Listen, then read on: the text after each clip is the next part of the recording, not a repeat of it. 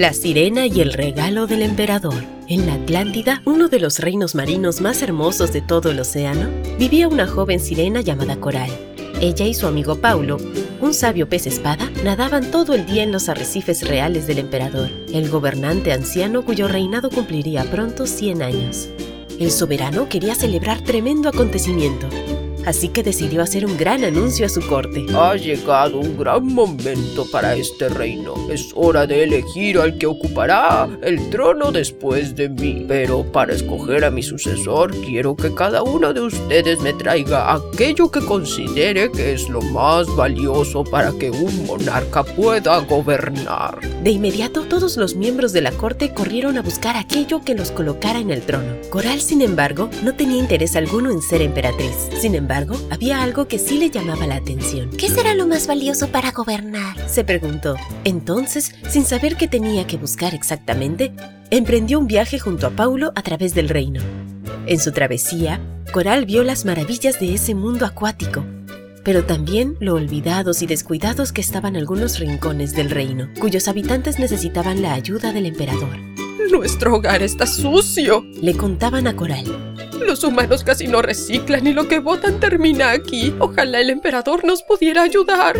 Así pasaron los días. Coral se dedicó a conocer los problemas de los habitantes del reino y olvidó buscar un regalo para su soberano. Finalmente llegó el gran día de la celebración. Los integrantes de la corte se presentaron ante el emperador. Lo llenaron de halagos falsos para congraciarse con él y luego le entregaron los obsequios que habían conseguido, asegurándole que sus ofrendas respondían a su pedido. Un cetro de perlas para que el emperador demuestre su poder. Una corona de oro para que luzca su majestuosa autoridad. Un tridente de diamantes para que nunca pierda una batalla. Llegó el turno de Coral y todos los asistentes se sorprendieron al ver que no llevaba nada. Sus frías miradas evidenciaban su desaprobación. Coral sintió temor de acercarse al emperador, pero Paulo la animó. ¡Vamos! ¡Tú puedes hacerlo! Ve y dile lo que habías planeado. La pequeña sirena se armó de valor y con mucha humildad se acercó hasta el monarca. Emperador, como verá, no tengo nada en mis manos para usted, susurró Coral. Pero le puedo ofrecer algo que nadie le ha dado aún, el regalo de la sinceridad. ¡Oh! Exclamó el emperador. Explícame más sobre este regalo, por favor. Entonces Coral le contó de la inmensa belleza de su reino, pero también de los problemas que había. Uno por uno describió los rincones olvidados y a los ciudadanos necesitados. El emperador quedó absorto. En todos sus años en el trono, nadie se había atrevido a contarle qué pasaba, solo se habían limitado a adularlo. Cuando Coral terminó de hablar, la sala del trono se llenó de murmullos. ¡Qué insolencia!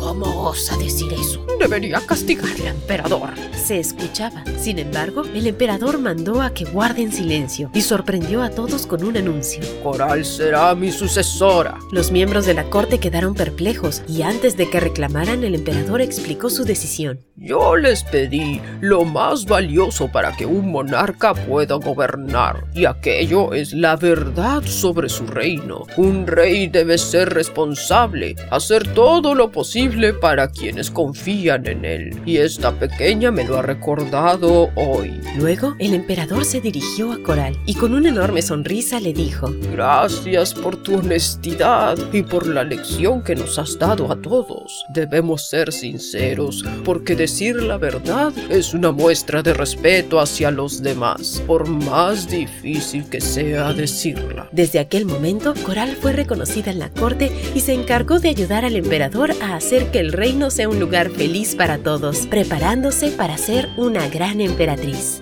Fin.